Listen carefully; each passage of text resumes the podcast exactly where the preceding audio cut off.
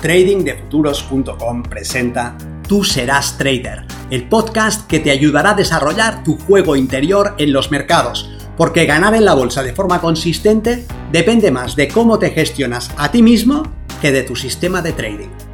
En este podcast encontrarás ideas y sugerencias prácticas con las que mejorar la mente con la que operas los mercados. Soy Vicens Castellano y será un placer que me acompañes. Si quieres más información sobre nuestros programas de entrenamiento para traders, visita tradingdefuturos.com.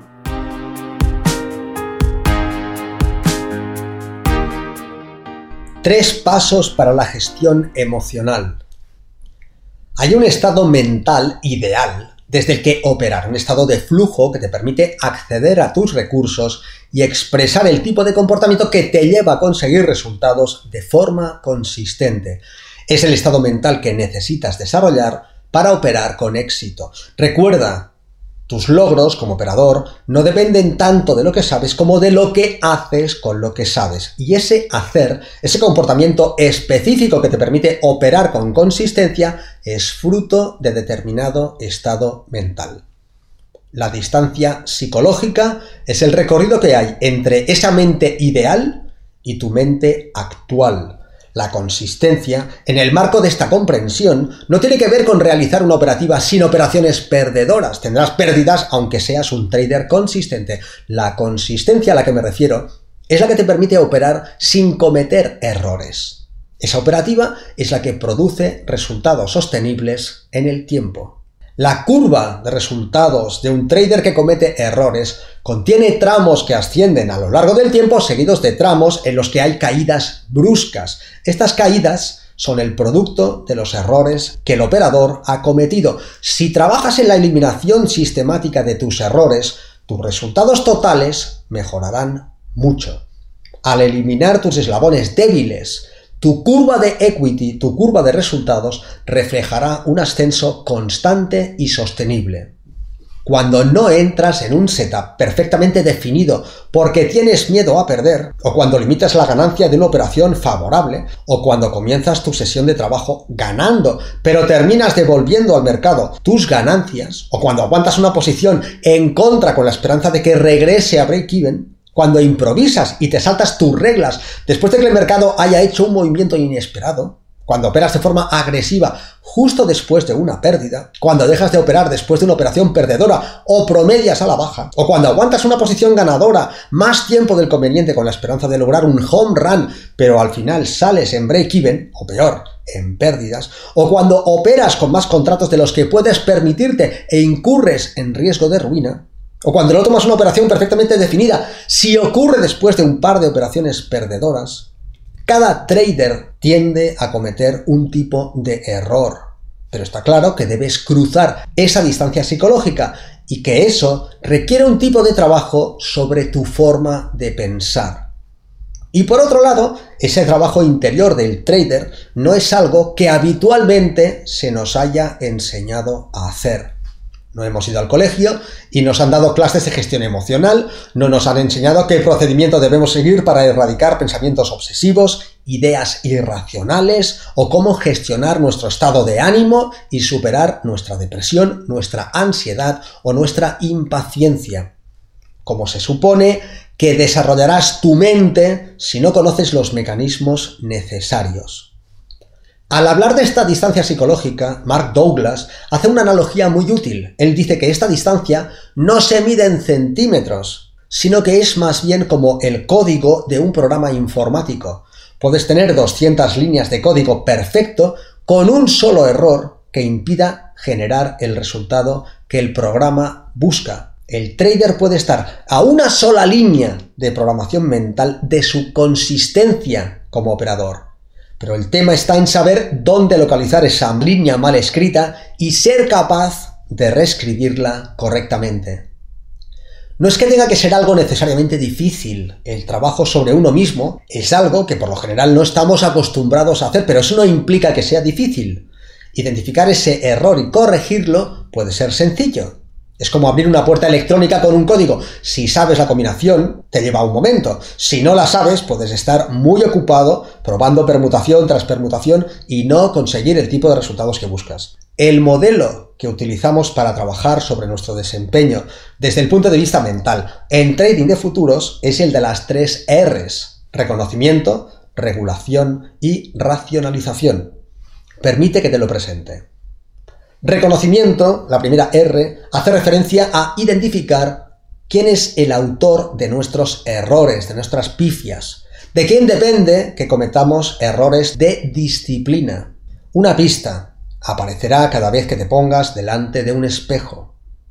Uno debe reconocer que sus errores le pertenecen, que no son del sistema, no son del mercado, no son de otra persona, son de uno mismo, porque es uno quien ha decidido actuar en contra de su mejor interés, es uno quien ha dudado al tomar esa operación, quien ha movido el stop, quien ha apalancado más posiciones de las que determina su política de gestión del riesgo. Todas estas decisiones las toma uno mismo y debemos comenzar asumiendo nuestra responsabilidad.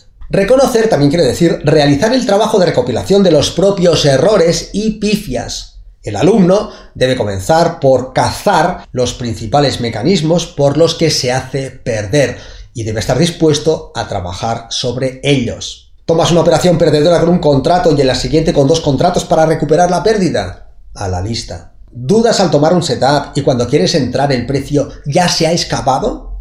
A la lista. Apuntado queda. De esta manera tendrás una lista de errores que te serán propios sobre los que trabajar. El siguiente paso es aprender a regular tu estado emocional cuando estés bajo presión. Cuando no tenemos el capital comprometido en el mercado, solemos activar un tipo de mente analítica que puede quedar inaccesible ante el estrés, el miedo u otra emoción fuerte. Pero si nos sentimos amenazados, si sentimos que podemos perder nuestro dinero, el control del timón pasará a la mente más primitiva e irracional que tenemos, la que se encarga de nuestra supervivencia. Esta mente interferirá en nuestra capacidad analítica y ejecutiva una y otra vez. Guiada por el deseo de evitarte el sufrimiento, dejará fuera de tu conciencia información muy válida que puede estar ofreciendo el mercado. Si esa información va en contra de tu entrada, no la verás. Literalmente se quedará fuera de tu conciencia. Si esta mente se activa, ya has perdido. Así que el segundo paso del modelo es regular su activación. Ante el mercado queremos estar atentos, pero sin traspasar el umbral de activación de nuestros mecanismos de supervivencia automáticos y subconscientes. Esto lo podemos hacer de muchas formas y una de las más sencillas es regulando nuestra respiración, haciéndola más lenta, más sosegada, más profunda, ya que la respiración tiene un efecto inmediato sobre nuestro sistema parasimpático. El tercer paso del modelo es la racionalización. Lo que queremos es traer a la conciencia el tipo de ideas que están detrás de nuestros impulsos Imagina que sientes que debes alejar el stop del punto inicial porque el mercado podría retroceder y sacarte. Ese impulso no va a favor de tu mejor interés. El mercado puede efectivamente ir en tu contra y sacarte. Pero para eso tienes un stop en primer lugar. ¿Qué sentido tiene dilatar tu stop? Ese es un movimiento desde el miedo.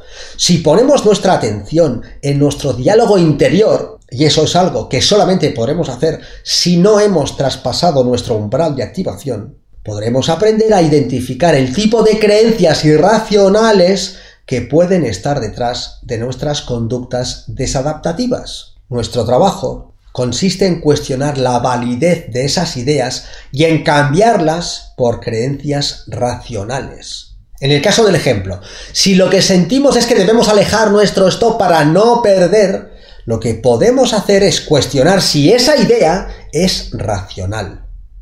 ¿Lo es? ¿Es racional tener un stop y apartarlo? ¿Por qué operamos con un stop en primer lugar? Lo hacemos porque no sabemos qué hará el precio. Este debe ser nuestro punto de partida. No sabemos qué hará y aceptamos que puede hacer justo el movimiento contrario al que nos interesa. Y si eso es así, tras llegar a determinado punto de rotura, ya no queremos estar dentro del mercado porque el motivo que nos llevaba a participar ya ha quedado invalidado. Utilizamos un stop en el nivel de precios que invalida la hipótesis que estamos operando. Si el precio llega ahí, la hipótesis queda invalidada y ya no tenemos motivos para estar en la operación. Por eso está ahí el stop.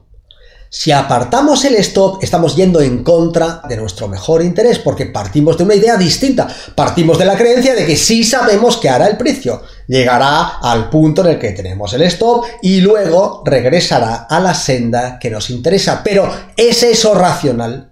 ¿Realmente podemos saber qué hará el precio? Y ojo que la intención al mover el stop es positiva. Uno quiere evitar la realización de una pérdida, pero es irracional porque se genera sobre una premisa falsa. Podemos saber lo que hará el precio. No, no podemos saberlo. El precio puede llegar al punto en el que está tu stop y puede girar o puede traspasar ese punto y seguir en la dirección contraria sin pausa. No sabemos qué hará el mercado y por eso utilizamos el stop. Acotamos el riesgo porque aceptamos esa verdad y porque entendemos que la base de nuestro éxito no es predictiva, sino estadística. Estamos explotando un sistema que pone las probabilidades a nuestro favor. Y si seguimos operando de forma disciplinada, esas probabilidades terminarán llenando nuestra cuenta. Reconocer, regular y racionalizar un bucle en tres fases que nos puede ayudar a cerrar esa distancia psicológica de manera sistemática. Nos vemos en el mercado.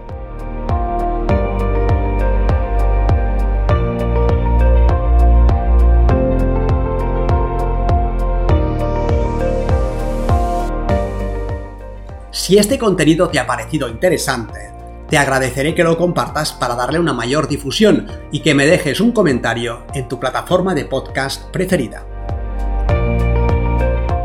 Para más información sobre nuestros programas de entrenamiento para traders, visita tradingdefuturos.com.